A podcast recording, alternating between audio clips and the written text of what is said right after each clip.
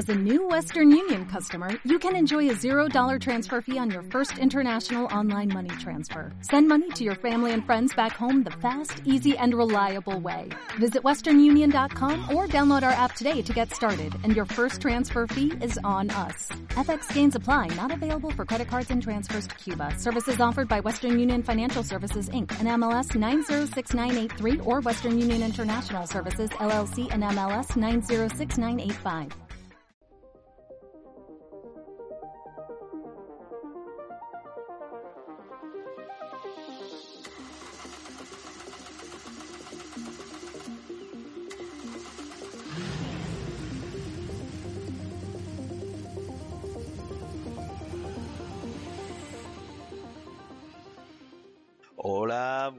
Tardes a todos, bienvenidos una vez más aquí a Retrobytes en Intimidad Radio.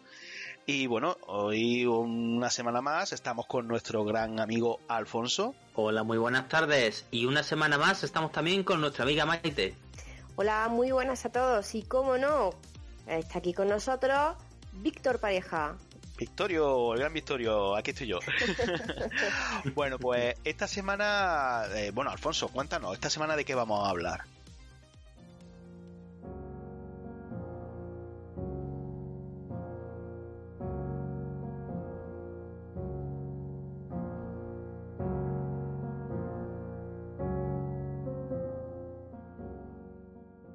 Esta semana cojo yo un poco la batuta, ¿no? Para hacer un programa que, que es un cosas que nos dejaron, pero a lo grande, ¿vale? Porque vamos a hablar todo el programa de eh, compañías de videojuegos que en los años 80, 90, pues eran de las principales, ¿no? Cada dos por tres estábamos viendo su logo en nuestros ordenadores o en nuestras consolas, pero que ya hoy en día están desaparecidas, bien porque han cerrado y bien porque se han fusionado con otras. Estupendo, vamos, apasionante. pues bueno, empezamos entonces, ¿no? Bueno, yo, yo voy a tener sección, con, con, tu permiso te voy a quitar la sección para la semana de hoy. Hoy tú vas a hacer un gran cosas que nos dejaron a lo grande y yo voy a hacer un pequeño cosas que nos dejaron por fin. ya, ya hablaremos, ya hablaremos. pues venga, comencemos. escucharlo. Bueno, pues vamos a empezar hablando de, de una compañía, Acclaim Entertainment. ¿Vale? Esta es una compañía estadounidense que se fundó en Nueva York en 1987. Y bueno, pues raro es que no la conozcáis porque es que se encargaba de desarrollar, publicar, vender y distribuir juegos para varias plataformas de Sega, Mega Drive, eh, Saturn, Dreamcast, Game Gear. También sacó juegos en Nintendo, la NES, Super Nintendo, Nintendo 64, GameCube, Game Boy, Game Boy Color, Game Boy Advance.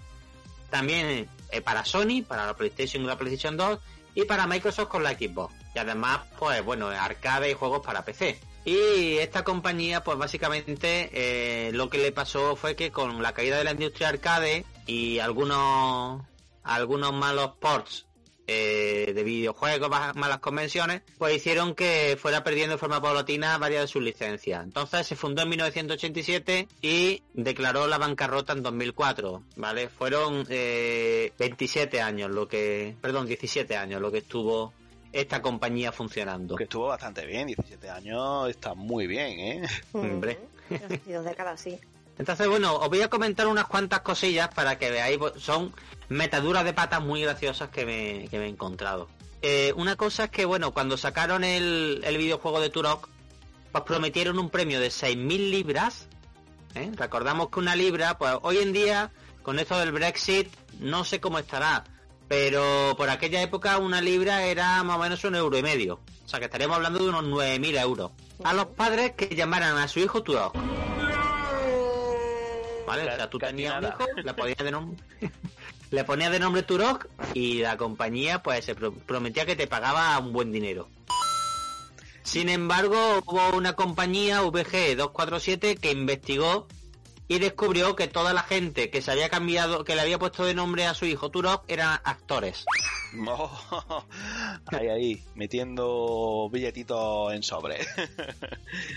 sí. Eh, otra cosa que intentaron, pues, intentaron comprar espacio para publicidad en lápidas de cementerio para proporcionar Shadowman Second Coming. O sea, imaginaos que vaya a un cementerio y vaya aquí ya hace no sé quién, descansa en paz, la tierra de leve y Shadowman Cómprelo ahora. Después, más, más campañas extrañas. Pues para promocionar Burnout 2, Point of Impact, Acclaim ofreció pagar la multa a cualquier conductor en, Reino Unido que se saltara el límite de, eh, de velocidad. Bueno, eso es un poco, no sé, la verdad que era muy agresiva en esa época. Sí. La gente al final se le echó encima. Me, porque hombre, la compañía está incentivando a, que se salte los semáforos, a que corran más de la cuenta, así que al final pues cancelaron la campaña. ¿no? Y luego pues con, con esto del, del declive que tuvieron, pues empezaron a, deber dinero, las gemelas Mary Kate y Ashley Olsen los denunciaron por impago. Y, y, en la última versión de los juegos de BMX, que tuvo, tuvieron muchísimo éxito, pues sacaron un BMX XXX. o sea, para, para reflotar las ventas dijeron, bueno, vamos a intentar poner chicas desnudas y vídeos de strippers a ver si así la gente compra nuestro juego. Yo lo que estoy viendo, que, lo, que estoy viendo que, es que la compañía al final se fue la cabeza y por intentar mantenerse hicieron liada tras liada y, yo creo que, es justificable que al final acabasen directamente desapareciendo. Recuerdo que en la época de MSX tuve varios juegos de Acclaim que eran copias de, de Spectrum, que tampoco es que fuera una compañía que me llamase mucho, pero en Master System tenía también algunos. En Mortal Kombat creo que también salió uh, con el sello de Acclaim. Y, es una pena, pero, pero viendo lo que me estás contando, estas curiosidades de, llamar a tu hijo Turo, poner una tumba a Shadowman, eh, saltarte la, poner que saltarte los límites de, velocidad, no sé, que creo que se le fue la olla un poquito a, esos directivos, ¿no? Aquí lo que pasó, me imagino, es que la compañía iría malamente y dijeron aquí que salvarnos como sea. Aquí tiempo desesperado, medidas desesperadas y, y a ver por dónde salía la cosa. es que muy, vamos, muy fuerte. Vamos, es que me imagino ese, ese policía parando al coche. Oiga, ¿usted sabe a qué velocidad iba? Pues no lo sé, pero yo quería ganar que me diera el, el dinero. Vamos, sería... de multa, me da igual pagar claim. en fin. Y bueno, ¿y qué juego aparte de, de esta horrible? ¿Qué te pasa? no, que me ha hecho gracia porque es que me imagino conduciendo mi polito a toda velocidad con, con cuatro coches patrulla detrás y luego si me, si me estrello no solamente me pagan la multa sino que me ponen la lápida gratis. Vamos, me parece que, que, se pasaron muchísimo. Pues venga, continúa, perdona por la... bueno, pues comentar algunos jueguecillos famosos de la compañía. Eh, por ejemplo, el Alien Trilogy, ¿vale? Eh, Bubble Rainbow Island también. Yo tengo que, hacer una, tengo, que hacer, una parada, lo siento, te tengo que cortar. Alien Trilogy. Alien Trilogy mm, lo vendían como un juegazo. Y era un juegazo, ojo, fue, fue un juegazo. Yo lo jugué y me encantó. Pero recuerdo que hicieron captura de movimiento de los. de los. Eh, de los personajes. Hicieron captura de movimiento. Eh, pero luego no se notaba en el juego, fue muy criticado. Porque no no sé si me explico, hicieron, ¿cómo se llama? La, copia, esto que para que fuese un movimiento súper realista, pero luego mm, eh, habría sido igual que se hubieran puesto píxeles, porque que se, veía un dibujado de píxeles. El juego era un juegazo, pero hicieron tanto IP que al final consiguieron lo contrario. Ahora, eso sí, un juego, no sé cómo habrá envejecido, la verdad que me gustaría volver a probarlo porque era un, vamos, el que le guste la saga Alien, el meterte en las cabinas de invernación, ver a los bichos, por, bueno, es una gozada. Y ahora sí, sigue, sigue, perdona. Nada, pues lo dicho, hacían ports también, por ejemplo, Bubble Bobble, Rainbow Island, esos lo, hicieron ports. También Constructor, que será de, de PC principalmente, Crazy Taxi, support para PlayStation 2 y GameCube. Luego, eh, Dave Mirra Freestyle BMX fue una de sus más de sus juegos más sonados. También Shadow Man, el 1 y el 2. Eh, Mortal Kombat también lo hicieron ellos, el de 1993, el 1. Y luego pues juegos de licencia, de los Cuatro Fantásticos, de Batman, de South Park, de los Simpsons, de la WWF, también en la saga Turok. Claro, o sea, esos son los juegos así conocidos que hicieron con ellos. Vale, bueno, pues vamos a pasar a la siguiente compañía. La siguiente compañía es Infogrames o Infogrames. ¿no? Que esta compañía que el icono tenía, a mí me parecía que era una rata. Un armadillo, pero ha sido un armadillo. Sí, pues yo pensaba que era una rata. Pero, pero porque tú has visto el logotipo último de los colorines, pero yo recuerdo en la época antigua era un armadillo dibujado y era un armadillo que, que me parece un diseño mm, maravilloso. O sea, el diseño del logotipo yo creo que es de los mejores logotipos que jamás he visto eh, este, este último, el que tiene como, la, como un garabato así de, multicolor. Porque el primero era un armadillo dibujado, ya está. Es como si no si era un, búho, me parece. Pero, pero un búho. O, un búho, exactamente, pero, pero este, el armadillo así dibujado, vamos, me parece excelente, vamos, es precioso. Y me da mucha pena por Infograin porque era una compañía que me gustaba muchísimo. Así que venga, continúa. Bueno, que te gustaba, ahora te vas a enterar. Vamos a ver. Esta compañía empezó pues, a finales de la década de 1980. Y, la verdad es que ellos intentaban hacer juegos originales y metiéndole también un poquito de humor. Y eh, adquirieron varias licencias de, de cómics franco-belgas populares.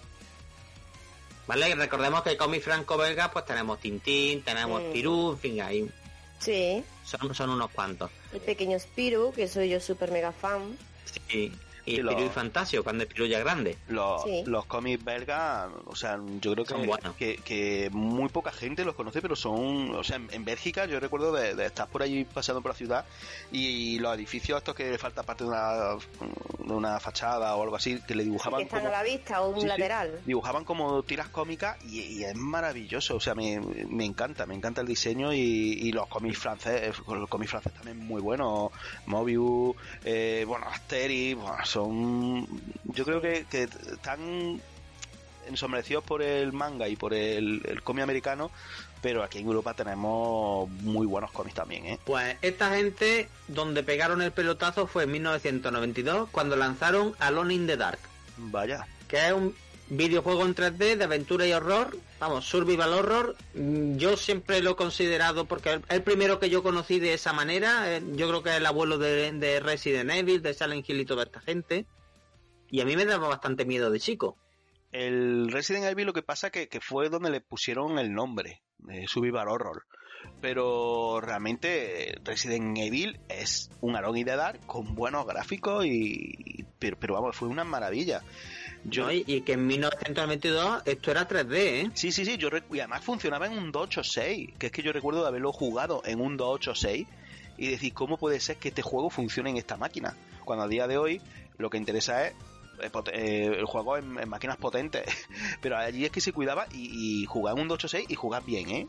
Podía, tenía dos niveles de detalle, pero con el nivel máximo se jugaba muy bien. O sea que incluso a lo mejor se podría jugar en un 286 más antiguo, no sé, o, en otro tipo de ordenadores, pero es una maravilla, ¿eh? Y cómo nos acerca la historia de Lovecraft, porque está basado en el, en el universo de Lovecraft, eh, es una maravilla. Un juego, si no lo has jugado, Iba a decir que lo jugase, pero ha envejecido muy mal. Parece chiquito de la calzada matando cuadrados.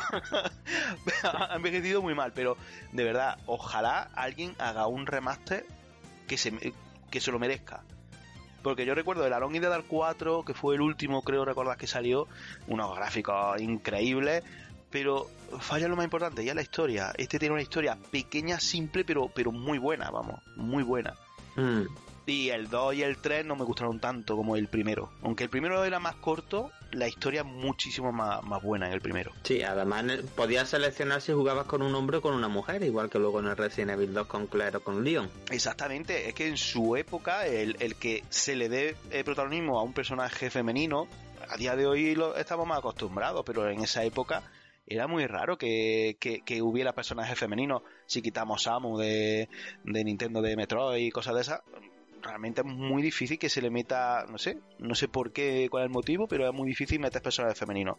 Y aquí tenemos un personaje femenino muy bueno, muy bien cosido y... Echa de menos a esta compañía, pues va, vas a ver por dónde, por dónde anda. Vamos a ver, miedo me da.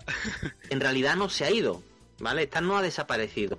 Te voy a contar un poco de qué va la cosa. En el Hemos dicho que con el 92, con Alone in the Dark, eh, dieron el pelotazo. Bueno, pues en el 96 eh, se embarcaron en una campaña de adquisición de otras empresas que duraría 7 años, costaría más de 500 millones de dólares. Madre mía. ¿Qué compraron? Compraron Ocean. En 1929, Gremlin Interactive y Accolade. En 2001 compraron Hasbro Interactive y la portátil Game.com. Entonces, al comprar Hasbro, que era un pez gordo, te estaba incluyendo Microprose y además licencias de Atari. Pero es que en 2008 compraron Atari entera. Y en 2009 se cambiaron el nombre de Infogrames a Atari.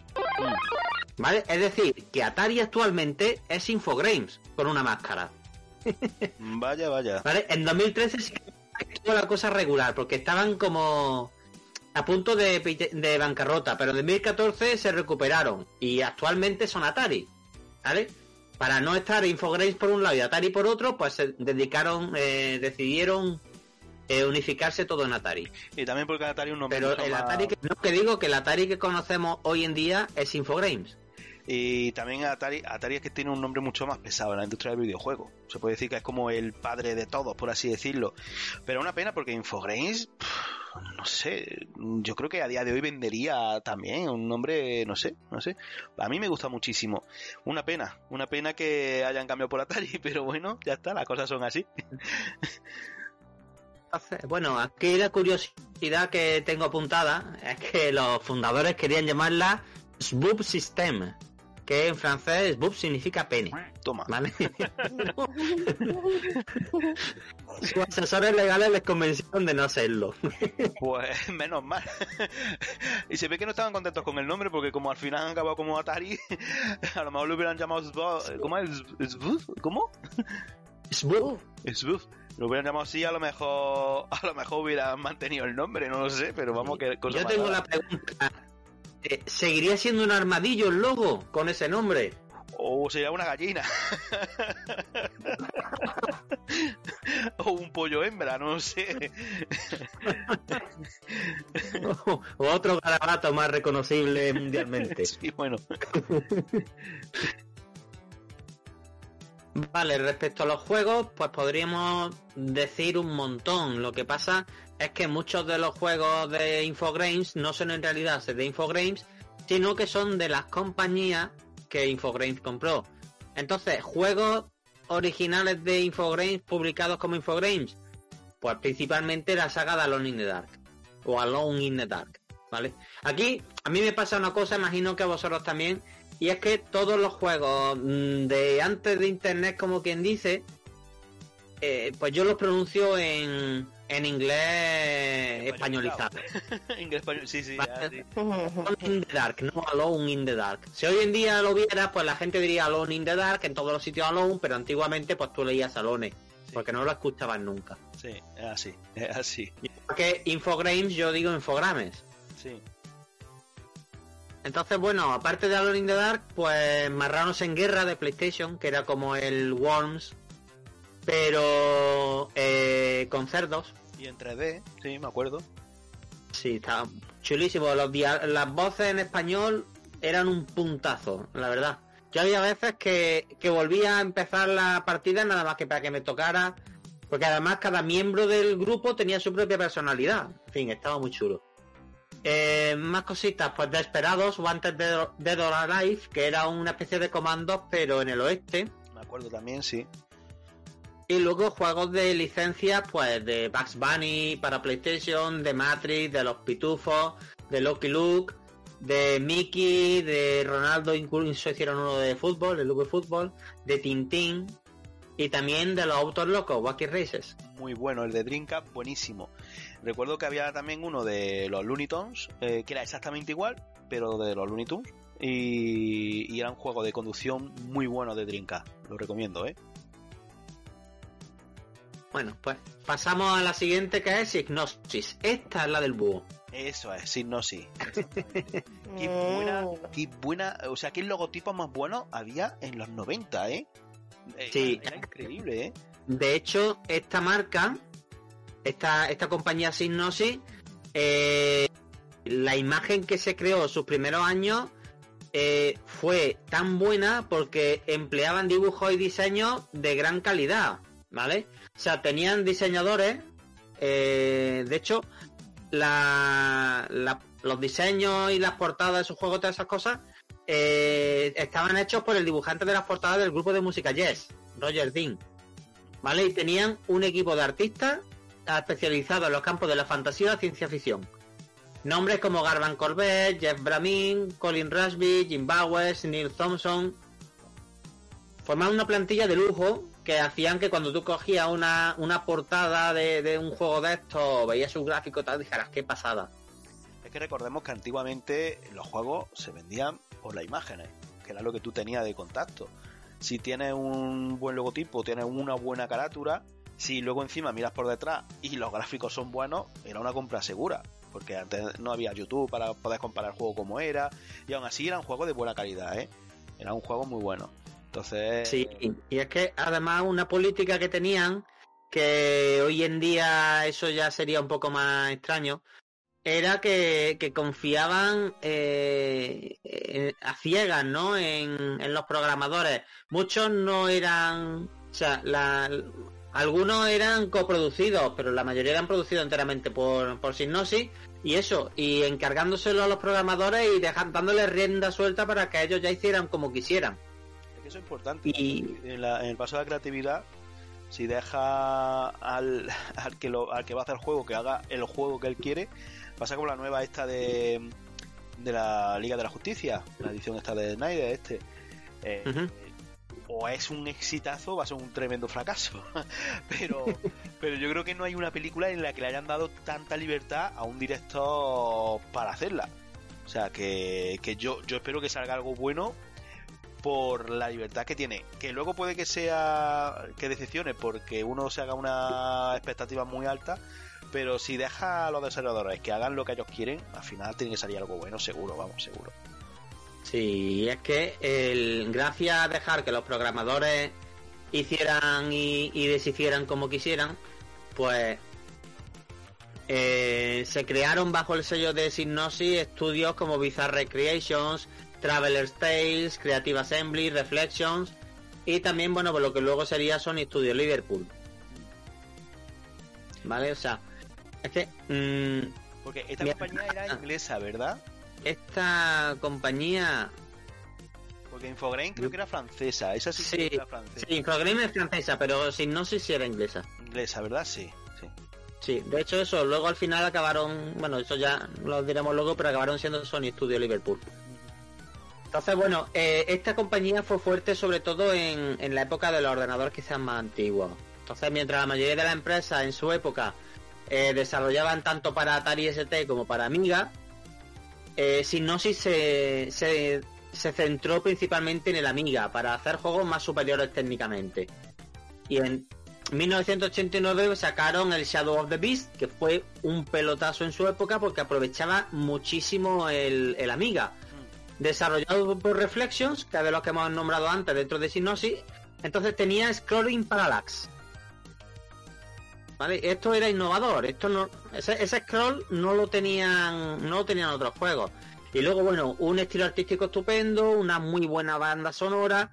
Este juego pues sobresalía respecto a otros de Amiga de la época y eso fue lo que hizo que Signosis cogiera mucha fama.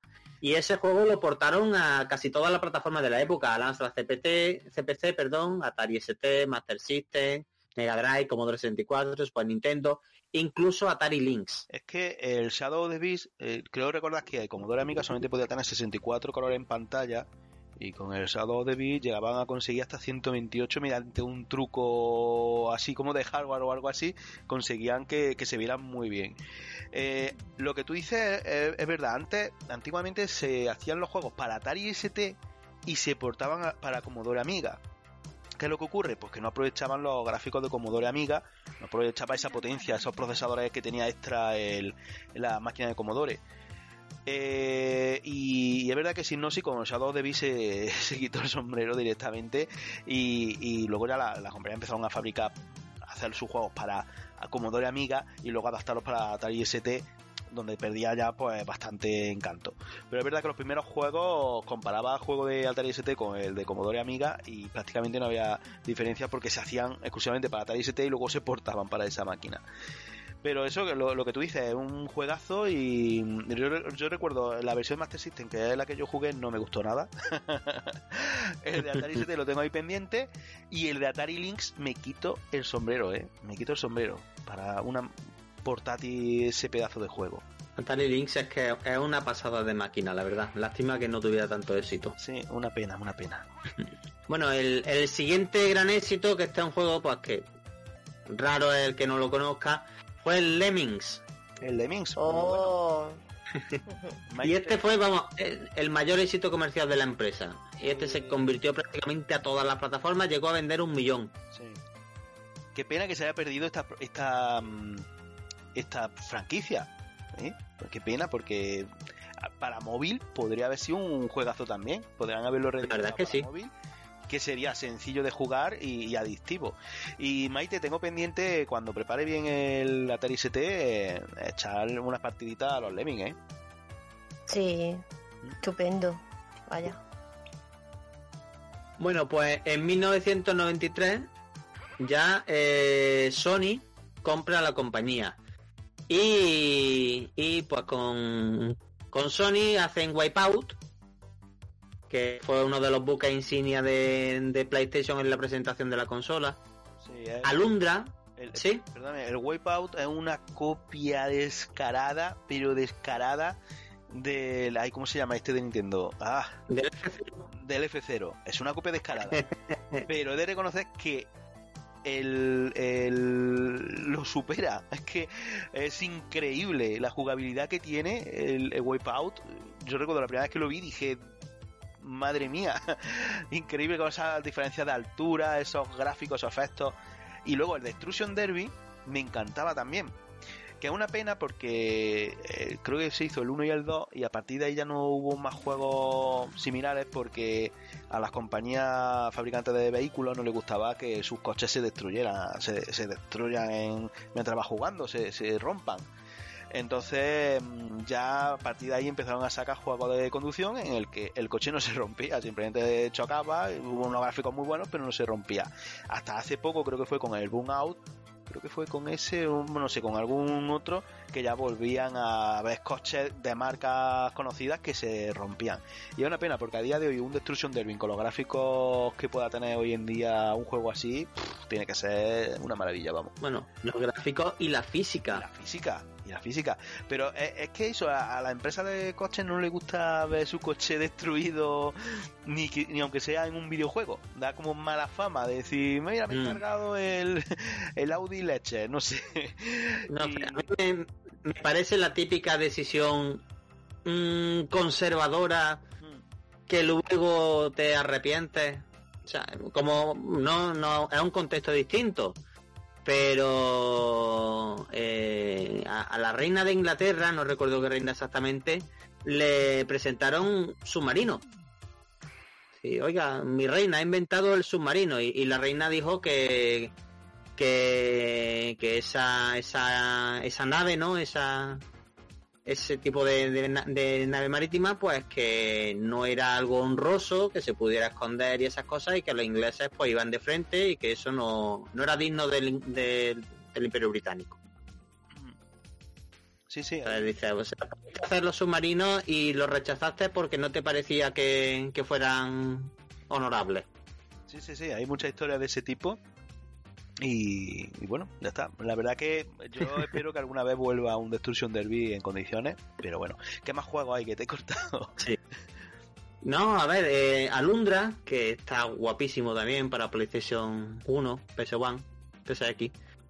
También sacaron de Mundo Disco, Discworld. Entonces, con- Sí, esa la jugué yo, sí, sí. So- o sea, Sony lo que hizo fue comprar Signosis para su consola PlayStation para empezar a sacar videojuegos para ella. ¿Vale? Y en el 99 pues ya pasó a llamarse Sony Studio Liverpool y finalmente después de 28 años en 2012 ya Sony cerró Qué pena. eh, esta compañía. Es entendible porque tú tienes una máquina japonesa como la PlayStation, tú necesitas estudios occidentales por el tipo de juego y que lo que haces es comprar una empresa pues que tiene que tiene un, un boom en ese momento, como era Synosis. Le quita el nombre, ya le quita la, la personalidad, lo llama Sony Studio para hacerlo más tuyo, pero una pena que haya, que haya terminado, terminado cerrando. Una pena, la verdad que sí. Sí. Una curiosidad de Signosis, pues mira, pues he encontrado que en 1993 eh, Micro, Microprose o Microprose estaba muy potente y eh, abrieron una sede de Signosis cerca de eh, la sede de Microprose que tenían en Reino Unido para, para atraer trabajadores de la compañía. Vale, o sea, les querían quitar gente y lo que hicieron fue abrir una, una oficina muy cerquita en, el pueblo de al lado donde la tenían los de Microprose y ofrecerles mejores condiciones. Y al final consiguieron quitarle un grupo importante de artistas, diseñadores, programadores. No es la primera vez que escucho cosas similares, abrir una sede al lado de otra para llevarse a, la gente y, y, así modernizar tu compañía y, meter más... No es la primera vez. Mm. Entonces, bueno, juegos de, de Signosis, pues ya hemos comentado los de Mundo Disco, la Lundra, de Social Derby, Wipeout, el este de de Shadow of the Beast, el Lemmings, también Deep Space, juego de Barbarian, eh, Shadow of... Me quito el sombrero con el Barbarian. Ojo, ojo, porque había dos versiones de Barbarian, ¿eh? Estaba la de Signosis, ¿cuál era la otra? Un segundito. No, recuerdo. Tengo que mirarlo, ¿eh? Barbarian Spectrum. Es que hay dos versiones. La de Ultimate, no, Ultimate era. Ultimate será que quizás la última versión que sacaran, ¿no? No, no, no, hay una empresa llamada Ultimate. Pero espérate, a ver cuál era, cuál era, cuál era. Cuál era. Lo que hemos dicho antes, Ultimate. Sí. Es de Ultimate. espérate, espérate, porque eso, eso pegaría ya ahora muy bien. A ver, es que hubo dos versiones del juego simultáneas en la misma época. ¿Dónde está? ¿Dónde está, tío?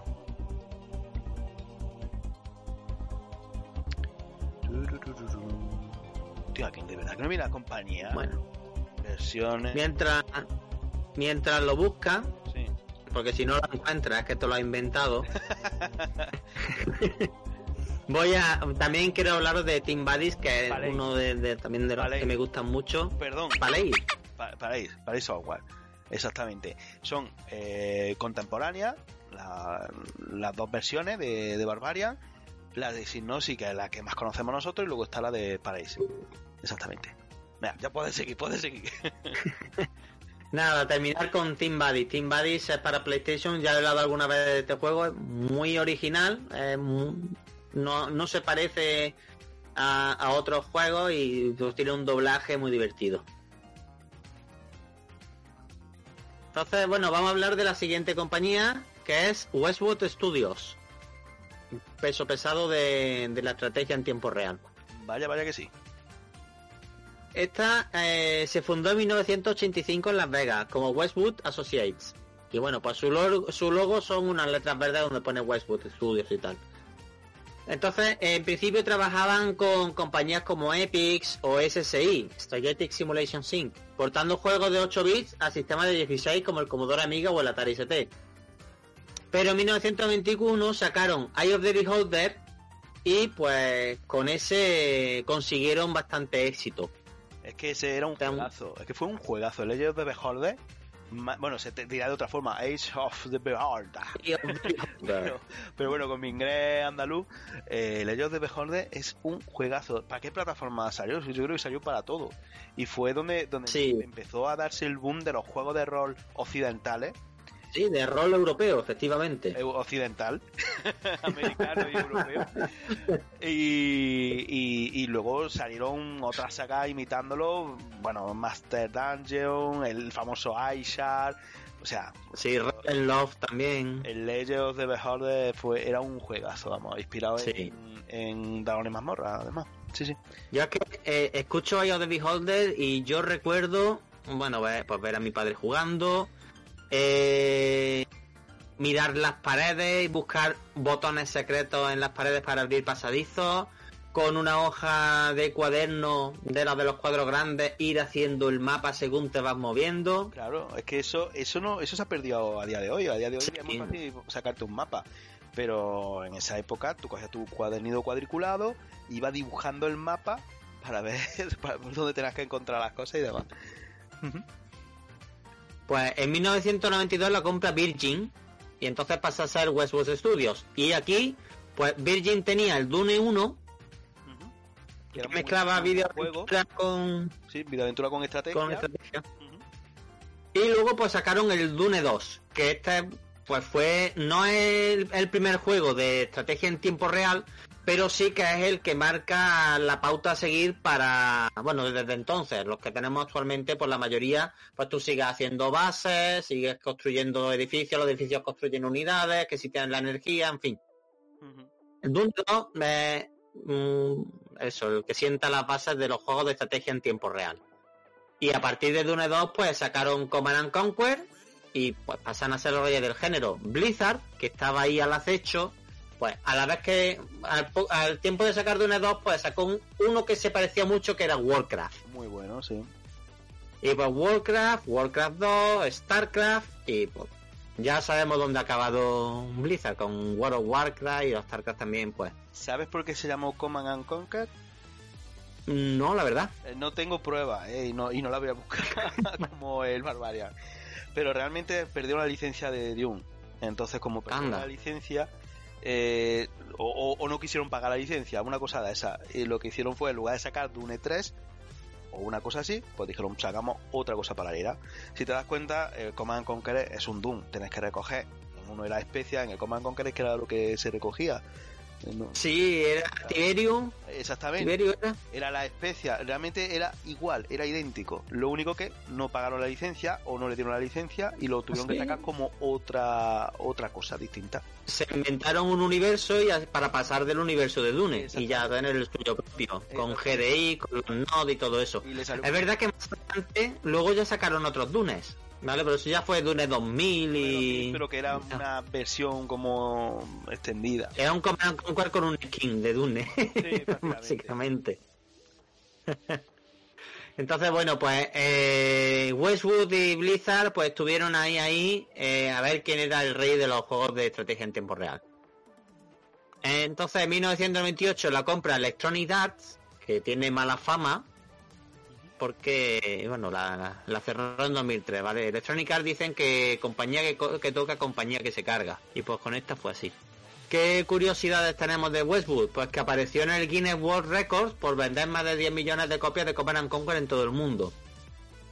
Y otra, y otra curiosidad es que el nombre de la compañía es un homenaje al barrio Westwood Neighborhood, en Los Ángeles, que era un barrio eh, diseñado totalmente por, por un arquitecto donde pues se mezclaba eh, entretenimiento con teatro, cine y tal, con negocios, con oficinas, ¿vale? Entonces era un poco una mezcla de, bueno, profesional, sí, pero también diversión. Curiosamente este barrio pues empezó luego a llenarse de pandilleros y tal y actualmente no es un barrio muy bueno, aunque sigue siendo, aunque sigue teniendo movimiento pues no es ya uno de los principales barrios de Los Ángeles ni mucho menos. ¿Qué juegos tenemos de esta compañía? Pues, aparte de la saga de, The Beholder y de los Dune Command Conquer, pues tenemos Lands of Lore, Legend of Kirandia, muy buenos también. No sé si os acordáis cómo se llamaba el, el, el bufón este que era el malo. No me acuerdo, no me acuerdo. puede ser? No me acuerdo. No lo llegué a jugar, ese juego lo tengo ahí pendiente. Pues, son muy buenos. Y bueno, pues también el juego del Rey León que ese también fue uno que, que tuvo bastante éxito.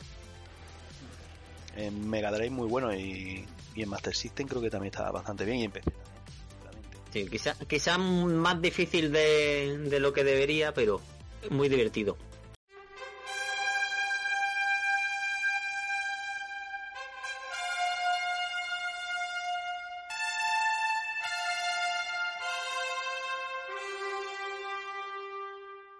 Cosas que nos dejaron. Por fin. Ya era hora. Venga, adiós, adiós, adiós. En este primer, primer programa de la sección Cosas que nos dejaron, por fin, por fin, vamos a hablar de una cosa que ya habíamos hablado en, hace tiempo. Y es que mm, antiguamente cuando te compraba un jueguecito, sobre todo de Spectrum, de MSX, de Astra o lo que sea, pues tú cogías tu cinta, la metías en el cassette y tendrías que esperar 5 minutos, 10 minutos, 15 minutos, lo que hiciera falta para poder jugar. Entonces, es verdad que a día de hoy los juegos eh, hacen lo mismo pero con las actualizaciones. Pero no, eso lo, lo, intentan decir, pero no es comparable. Porque hoy en día, aunque te esté actualizando el juego, te da permiso para que puedas jugar o, hacer algunas cositas, algunas misiones mientras tanto para, para quitarte ese amargor de boca. Entonces, las cosas que no han dejado por fin es que no tengas que tardar tanto en cargar un juego. Y dirá Alfonso, bueno, pero esto ya lo he tratado yo. Claro.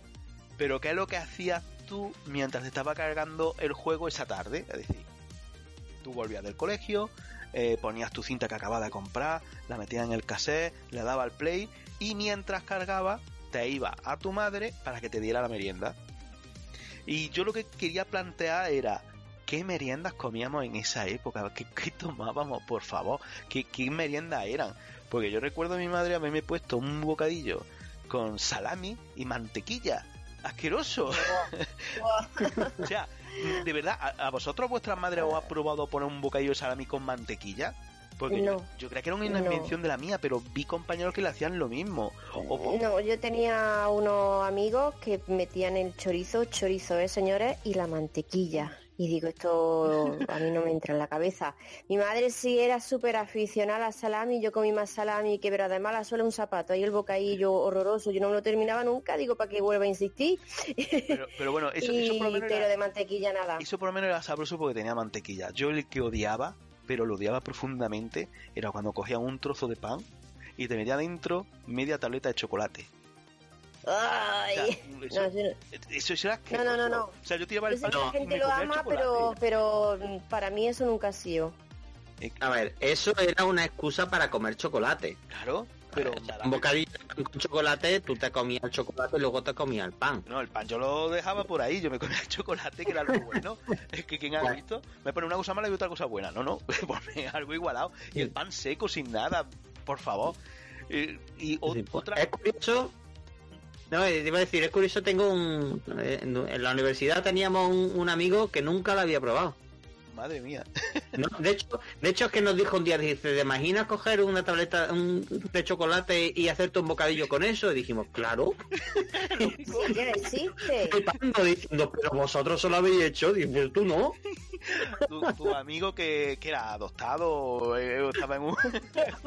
había estado en coma durante tanto y con, tiempo y con chocolate derretido que se llama nocilla eso tampoco me empalagaba nocilla, mucho sí pero eso de, a él le chocaba mucho coger la tableta y meterla entre dos panes yo en pues, cambio una cosa que sí me gustaba eh, de reconocer que me gustaba aunque no era de mucho de dulce era el, el nocilla o el bollicao de los, de los pobres y es que a nosotros nos partían el pan, un mollete, y echaban dentro aceite y luego una, un par de cucharadas de colacao.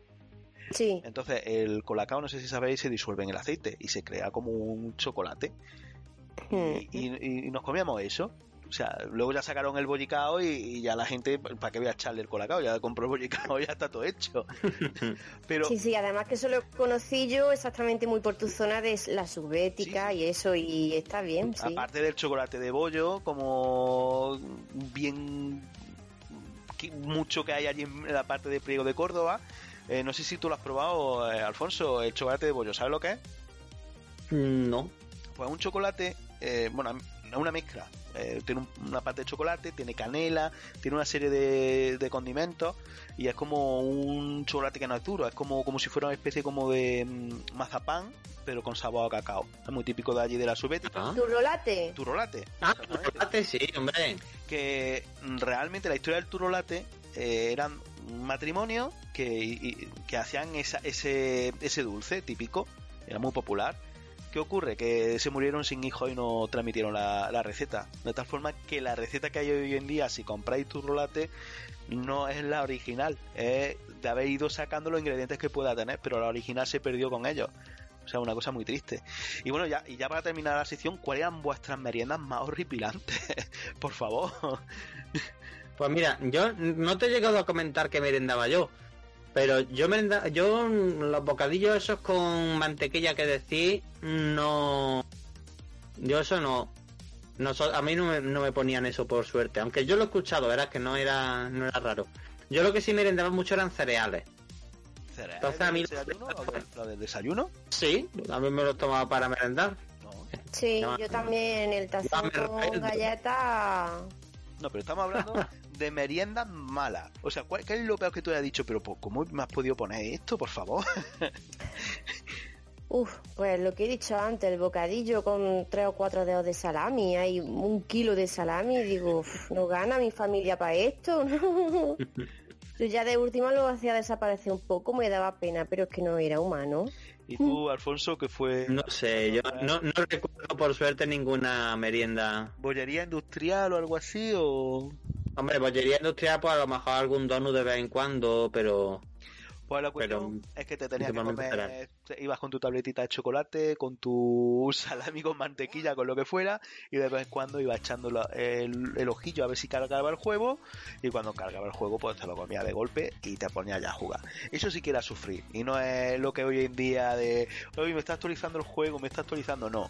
El Sufrir era antiguamente donde te tardaba 5 minutos y encima te tenías que comer una merienda indignante.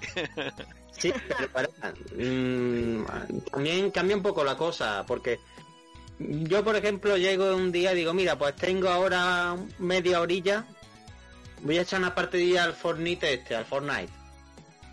Y, y te pones actualizaciones y tú miras el reloj y dices, "Ea, actualizaciones, actualizaciones, y cuando he terminado de actualizar, pues te da tiempo a jugar una nada más. Pues porque mientras tanto, mientras te vas actualizando, tienes que ir a la cocina, abrir un mollete por la mitad, untar mantequilla, echarle cinco lonchas de salami y Si es que comerte. luego, ¿sabes lo que pasa? Mm, una cosa que me podía a mí suceder es que hubiesen puesto ese día pisto o algo así similar y que yo estuviese con la merienda todavía con el pisto. Eso también era muy común. Se te juntaba una cosa con otra, ¿no? Sí, sí. Eh, Es verdad que te, que te pusieran para comer un plato que no te hace mucha gracia y te dijeran, pues si no te lo comes ahora, te lo comes a la merienda. Y te lo encontrás a la merienda. A mí eso sí que me ha pasado alguna vez. A mí eso no me ha pasado nunca. Pues me gusta todo, me lo comía todo. Soy un glotón, lo reconozco. Bueno, pues vamos a hablar de Bullfrog. Bullfrog es una compañía de Reino Unido, fundada en 1987 por el diseñador Peter Molyneux y Les Edgar. El primer juego que sacaron fue Populus, en 1989, donde el jugador pues tomaba el rol de un dios. Para los que no conozcáis a Peter Molyneux, este hombre siempre ha sido hacer unos juegos como muy, muy innovadores y muy de, de- ser un ser superior o controlarlo todo. Una mezcla entre la eh, perdón, entre la estrategia y la inteligencia y los seres divinos. sí, sí. Sí, es genial. La verdad es que mm, se se agradece muchas veces gente que, que tenga esas ideas tan claras y, y piense en, en- en juegos y en conceptos que al resto pues no se le ocurre. Entonces, en, en los 90 pues se convirtió en una empresa de videojuegos muy importante tras sacar eh, Theme Park, Theme Hospital, que fue el décimo juego de internet más vendido del mundo, o el Syndicate. Y en 1925 fue adquirida por Electronic Arts, ¿vale? O sea que si fue adquirida por Electronic Arts ya sabemos que la van a cerrar. Por supuesto. Entonces a Peter Molyneux eh, lo dejaron como vicepresidente. Entonces dos años después, y tras desarrollar Cima Hospital, pues Molyneux decide dejar Bullfrog por diferencias con EA, ya que según él esto no le dejaban la libertad necesaria para crear su videojuego. Y en 1929 Molyneux eh, lanza Lionhead Studios, junto a otro grupo de, empleados que se llevó de Bullfrog. Y cuando se fue Peter de Bullfrog en 1997, pues el estudio desarrolla algunos videojuegos de calidad como Theme Park World o Populous The Beginning, pero ya no se llegó a, a recuperar. Ya eh, desarrolló algunos juegos, pero ya de calidad más dudosa como Theme Park Inc. o incluso el Dungeon Keeper 2, que lo está esperando la gente con muchísimas ganas, lo cancelaron. Y en 2003 Electronic Arts, igual que cerraba Westwood Studios, pues cerró Bullfrog. Realmente Electronic Arts eh, yo también la considero una de, las de las compañías que hundieron Drinka, claramente. No directamente porque no tenían nada que ver con ellos, pero sí indirectamente porque se peleó con el- los directivos de Sega y no sacaron juegos como los FIFA, que en esa época eran los, los que triunfaban. Y supongo que en esta época, en el 2003, mm, eh, Electronic Arts se centraría muchísimo en los FIFA y el resto de juegos que tal vez podrían tener cierto potencial y que hubieran envejecido a lo mejor como obra de arte, fuera maltrato y por eso tuvo que cerrar eh, y Bullfrog. Sí, y que también la, el alma de Bullfrog era Peter Molinox y en el momento en el que se va, pues ya deja de tener esa, esa chispa de, originalidad, de diferencia que, los caracterizaba.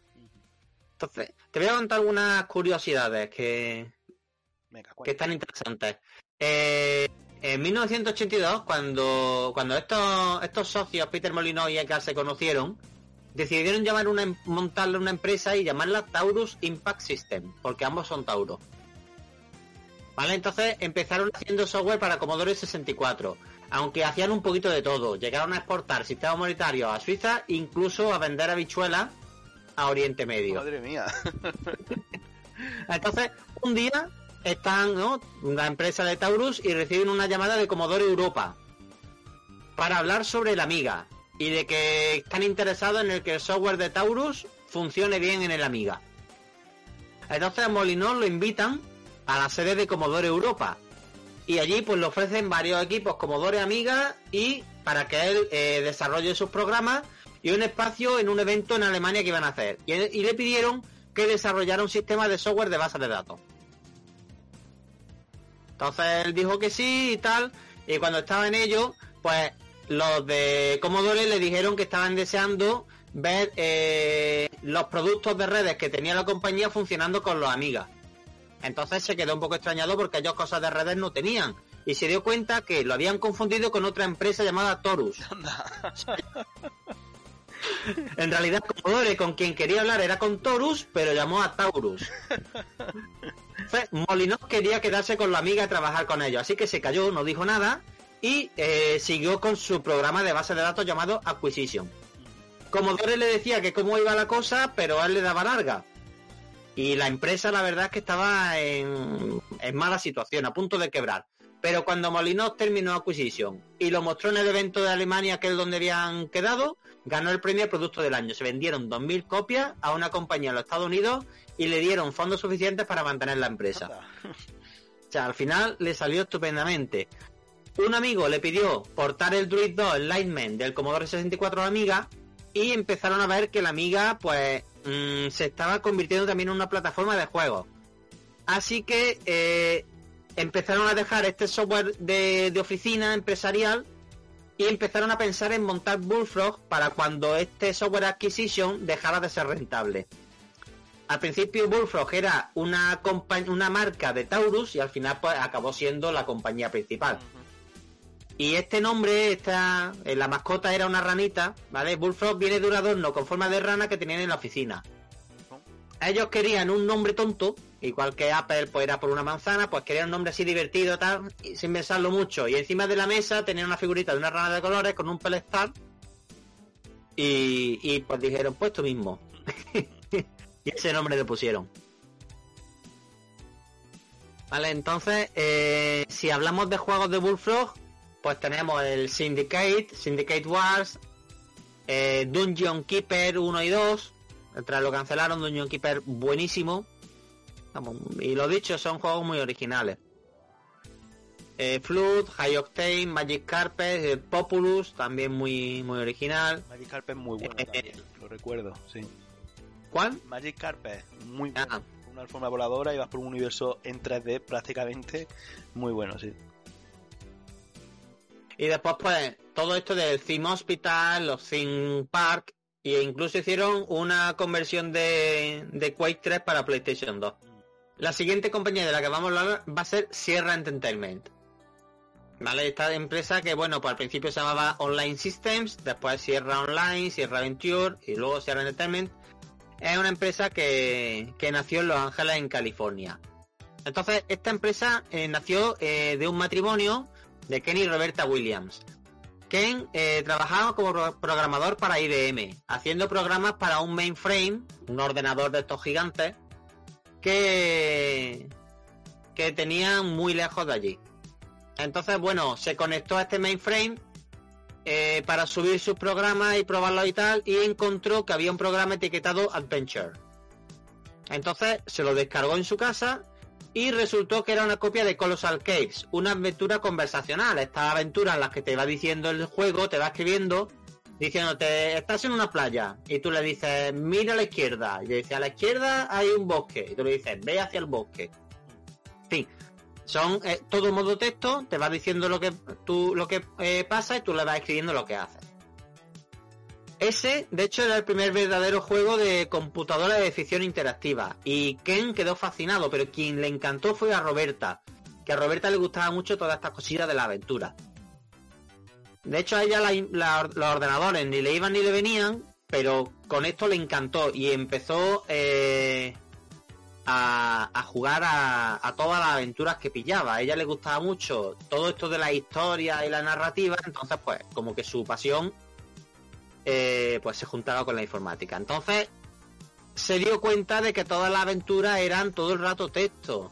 Y se le ocurrió una cosa muy, muy chula. Digo, oye, pues, podíamos incluir gráficos también.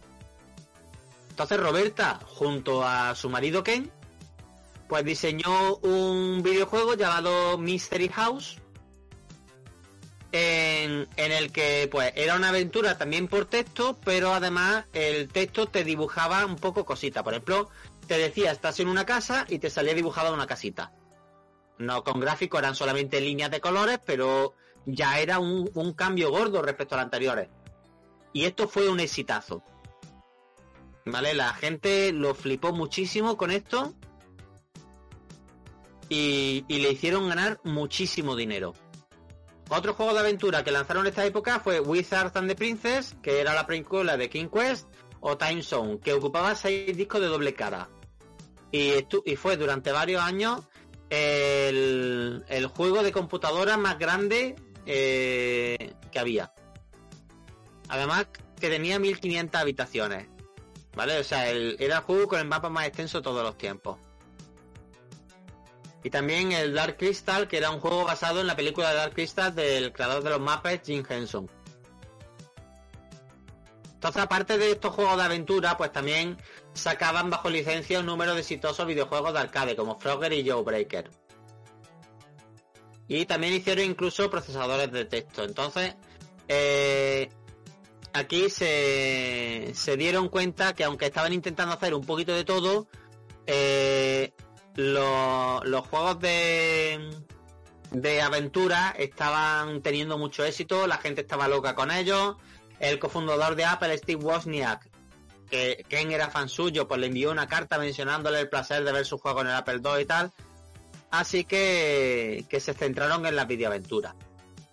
Sí que es verdad que en el 84 y en el 85, pues lo buscaron inversores y con capital de riesgo se decidió eh, desarrollar software para ordenadores de cartuchos como el Atari VCS, Coleco Adam y el Big 20. Y esto sale muy mal, la empresa estuvo a punto de quebrar. De no ser por el éxito que eh, tuvieron con King Quest, que fue la primera aventura gráfica de la historia, y el King Quest 2.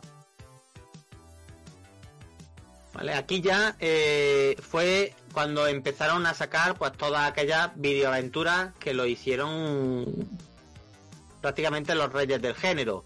Sí que es verdad que en el 86 Lucasfilm apareció y él empezó a hacer competencia con su motor Scum y con el Maniac Mansion, del cual ya hemos hablado en otros programas. Lucasfilm fue el principal competidor de Sierra en el título de red de la videoaventura gráfica. Entonces, esta, esta empresa, pues en 1990 compra y salva Dynamics, que, estaba en una mala situación.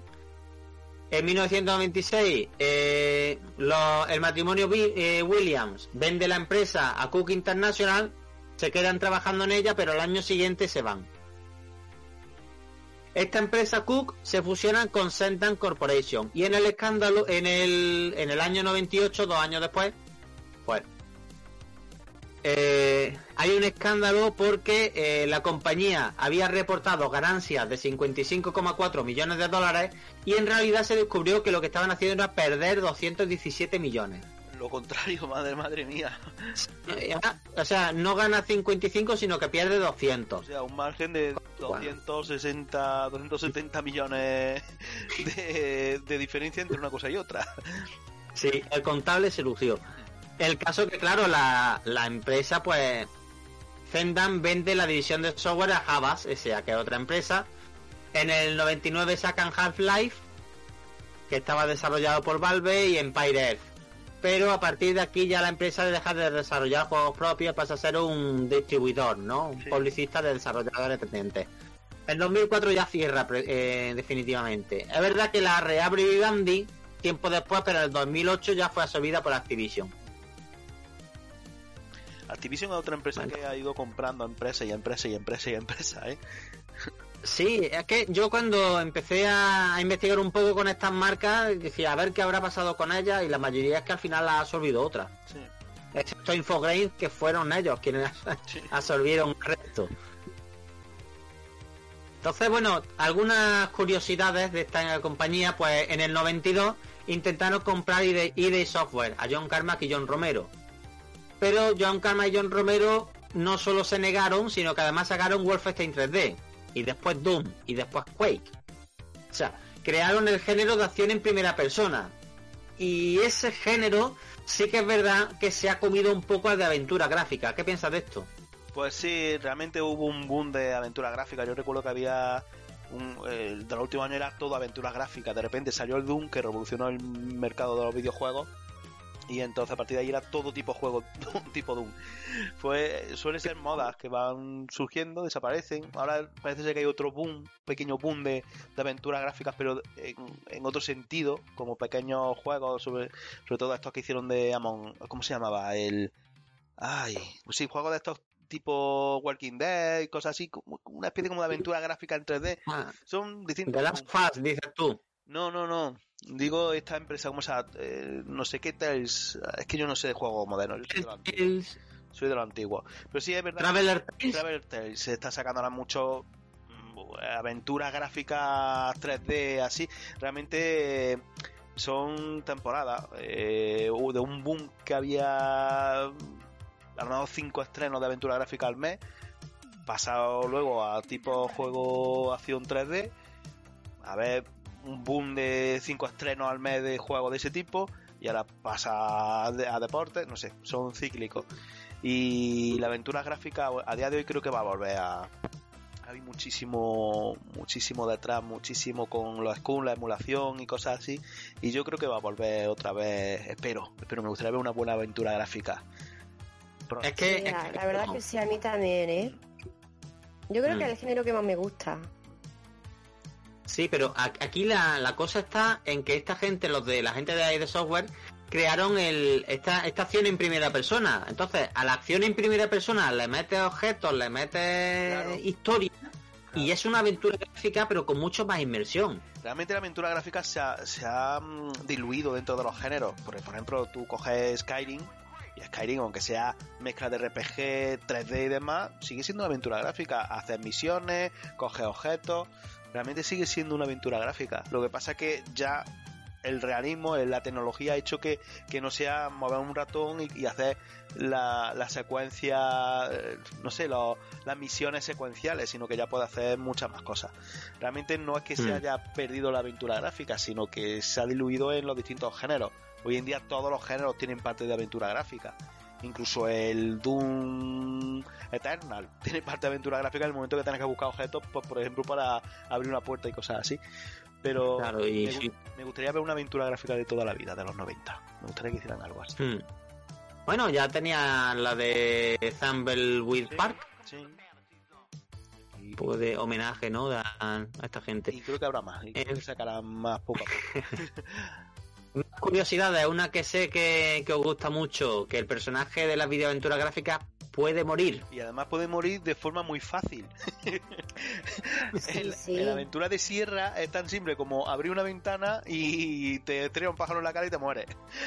Cosas así, en Sword, por ejemplo, cuando no te, cuando más confiado estaba, podías palmarla perfectamente. Bueno, otros logros, otro récord que batió Sierra, pues Mystery House, la primera aventura conversacional con gráficos, King Quest, la primera aventura gráfica. En King Quest 4, pues fueron los primeros en hacer ciclos de días y de noches. Y tenían primer juego que soportaba tarjeta de sonido estereofónica. Fantasmagoria, primer juego en incluir actores en vídeo digitalizado. King Quest 5, el primer juego en tener acción de buen CD. El Sierra Screaming 3D, pues, eh, también soportaba aceleración 3D. Y el Half-Life pues fue el mejor juego del año por varias publicaciones, uno de los mejores de la época, además su motor pues sirvió para muchos juegos que vinieron después. Y fíjate lo que fue Valve, de, distribuir su juego Sierra a tener un, imperio de, distribuciones de juegos. Eh, ahí, ahí, también cambió, ahí también cambió en el, en el sentido de coger un Doom eh, y meterle aventura gráfica, porque Half-Life Half-Life perfectamente se puede hacer también como una aventura gráfica. Simplemente le mete, le mete más acción. Pero eh, realmente se, se fusionó el, el, género se fusionó con, con otros géneros. Y ya, para, para, terminar la última curiosidad, pues con Kenny Roberta al principio de todo con Mystery House dijeron, bueno, pues, pues si esto nos da suficiente dinero, nos podíamos ir de Los Ángeles a un sitio así más retirado, una cabaña en el bosque o algo así, trabajando juntos en casa, haciendo juegos, cuidando de los niños en un ambiente pacífico y hermoso, cerca de la naturaleza, en vez de en la ciudad tan bulliciosa. Al final, con lo bien que les fue el juego, pues eh, compraron una casa en Gold una pequeña ciudad minera de oro en las colinas de Sierra Nevada. No Sierra Nevada de, de, Granada, no, ¿no? no, no, no, sino allí cerca del Parque Nacional de Yosemite, que, es un chulísimo, mucha belleza natural. Entonces, de ahí es de donde cogieron el nombre de Sierra. Mm. ¿Vale? De Sierra Nevada. Curioso, curioso. Y ¿Qué juegos tenía esta, esta compañía? Pues la saga de Leisure Suite Larry, Police Quest, la saga Caesar, que era simulación del Imperio Romano, un Sin City pero ambientado en Roma, Empire Earth, Gabriel Knight, Eco Quest, Police Quest, eh, Woodruff y el Schnivel de Azimuth, muy divertido, la saga Goblins también es suya, la saga King Quest, Fantasmagoria, Mystery House, el videojuego de Alien vs Predator también era suyo. El castillo del Doctor Brain, que era de, de puzzle, estaba, muy chulo. Delta Force, Half-Life, el Ultima 1 y 2 y también The Incredible Machine, que también me gusta mucho. Como nota, si estás jugando un juego que termina en Quest, es de Sierra. Sí. bueno, pues la última compañía de la que vamos a hablar hoy es Microprose o Microprose ¿vale? Según eh, la pronunciación de la época. ¿Tenía relación con Microsoft? Pues creo que una empresa que tenía algún tipo de relación. Yo no sé si, si, lo vi por algún lado. Pero bueno, sigue, empieza, empieza que yo voy a investigar a ver qué pasa por aquí. De hecho, luego te, luego te comentaré alguna curiosidad sobre el nombre. Pero eh, esta empresa pues se funda en 1982, es estadounidense, y la fundan Sid Meier, que es otro peso pesado de los videojuegos, y Bill Steele. Eh, a principios del 80, pues era principalmente conocida por ser distribuidora de simuladores de vuelo y militares para ordenadores de 8 bits, como Commodore 64, Apple II y la familia Atari de 8 bits. En el 90 y en el 91 lanzaron los exitosos Railroad Tycoon y Civilization, que rápidamente se convirtieron en dos de los juegos de estrategia más vendidos de todos los tiempos. Pero eh, entraron rápidamente en problemas porque tras el éxito lanzaron más títulos, pero ya el mercado estaba saturado. Entonces, eh, invirtieron mucho en sacar más juegos, pero mm, el mercado pues no aceptaba más. Y en 1923 Microprose fue comprada por Spectrum Holobyte. Entonces las dos marcas continuaron eh, trabajando juntas hasta 1996, cuando eh, ya unificaron el nombre de Microprose y todos los productos y los títulos los pusieron bajo esa marca. Sid Meier y Jeff Briggs, que era otro trabajador de la empresa bastante bueno, se, marcharon de la empresa después de la compra y formaron otra empresa llamada Firaxis Games. En el 98 la nueva Microprose fue comprada por Hasbro Interactive, que, que bueno, pues al año siguiente eh, cerró el estudio de Microprose en California, en Carolina del Norte. Y en 2001, después de que Infogrames comprara Hasbro, pues Microprose dejó de existir completamente. Sé que es verdad que el año pasado, el 2020, Microprose, Microprose su regreso, ¿vale? Con tres títulos en desarrollo para PC. T-Power, Second Front y Task Force, Task Force Admiral. Yo la verdad es que estos no lo he probado, entonces no sé si estarán bien o no. Es curioso cómo las empresas compran unas, compran otras, luego se disuelven otras, no sé qué, ahora esta compra esta, disuelve a esta madre mía, esto es un, culebrón de, una telenovela, vamos. Sí, además que si te compro el de este y ahora saco las licencias que tienes con las, produzco yo, en fin. Una, una, una curiosidad que te lo he dicho antes. Esto todo empieza porque en el verano de 1982, pues, eh, amigos en común los presentan. Ellos no se conocían, eh, Bill Steele y, Sid Meier. Bill Steele era un piloto militar retirado y Sid Meier era un programador. Entonces, amigos que tenían en común, pues dijeron, mira, a esta gente, a estos dos les gusta mucho todo el tema este de la aviación, vamos a hacer que se conozcan. Entonces se conocieron y empezaron a jugar al Red Baron y Sid Meier le pegó un palizón a, Bill Steele. Bill Steele se las tenía como que era muy bueno, además había sido piloto militar y tal, y Sid Meier le pegó una buena paliza. ¿eh? Acabó totalmente sorprendido. Y, y Sid Meier le dijo que es que él había analizado la programación del juego y sabía cómo hacía el juego para predecir las acciones futuras y que eso era una basura y que si él quería en una semana hacía un juego mejor. Entonces Steele le dijo que él vendía el juego si el otro era capaz de hacerlo. Al final, Sid Meier pues tardó dos meses en hacer Hellcat Ace, Hellcat Ace. Y Steele, pues ese juego consiguió vender 50 copias en su primera reunión de venta. Y pues formaron la compañía Microprose a partir de ese juego. o sea que todo vino como una especie como de, apuesta o de vacile.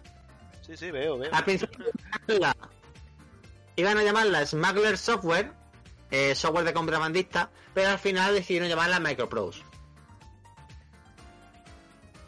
Entonces, bueno, eh, juegos de esta compañía, pues prácticamente la, mayoría de los éxitos de Sid Meier, como Sid Meier Pirates, Civilization, Railroad Tycoon, Master of Orion, que está muy bien también, Silent Service o la saga de, de juegos XCOM.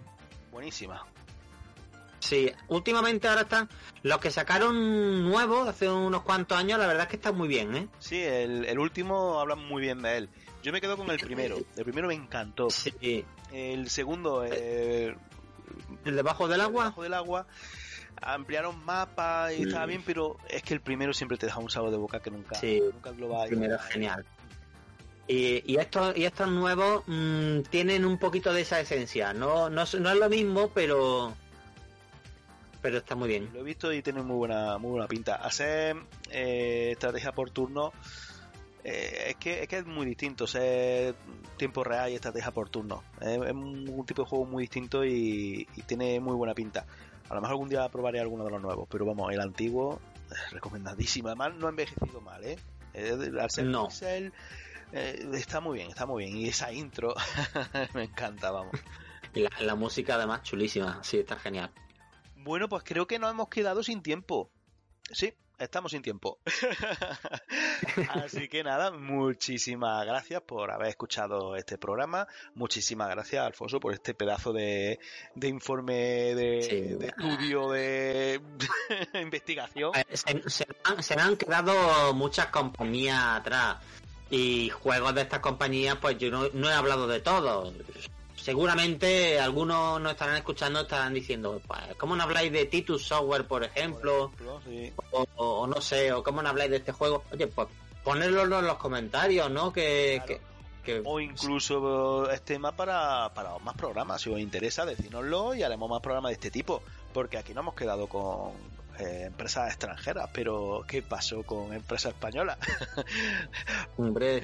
bueno, prácticamente Piro Software, eh, software sigue, sigue existiendo. Piro Studios. Eh, yo me, parece que lo compró otra compañía. Es que, se van comprando una a otra. Están quietas. Apuesta, apuesta. Si Piro Studios está cerrada, ¿quién la habrá comprado? Bueno, que empieza por E y acaba por A. por seguro, segurísimo, vamos. Electronic Arts.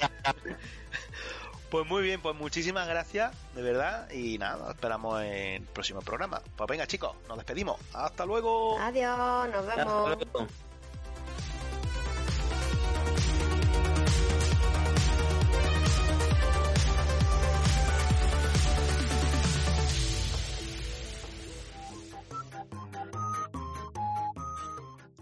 Que simplón. Hasta luego. no, compró Electronic Arts. ¿Sí? Al final no. Bueno, voy a parar aquí y voy a guardarlo. Perdón, corte, corte, me tengo que dar cojones. ¿Qué pasa? Perdona, Alfonso, es que no me puedo contener, me he puesto ahí el enanito. Digo, es como lo digas, me troncho. No, yo, yo he he dicho, yo no sé si esto es lo que quería poner o no, no me acuerdo. Es que no he podido, tío, de verdad. Esto es toma falsa buenísima. Digo, hostia, digo, como lea, como lea el enanito, se va a quedar la mejor toma falsa del mundo. Venga, venga, perdona. Venga, seguimos. Por cierto, me parece muy fuerte lo de lo del coche, es lo que te digo, que te pongan la tumba, luego que te persiga la policía en el coche, vamos, es increíble. Eh, no me extraña, ay, Maite, el desahógate. ya lo he echado. ¿Me escuchas? Vale, Ah. eh, me, me, ca- me callo un, re- un momentito y vuelvo a empezar. Sí, sí, vuelve a empezar porque se ha entrecortado un poquito y creo que se va a quedar más grabado. Venga. A mí se me está entrecontando también lo que tú dices. ¿Sí? Voy a mirar un momento. A mí- a ver. Mm, Yo aquí tengo todo. Ah, ah, no, no tengo nada saturado. Bueno.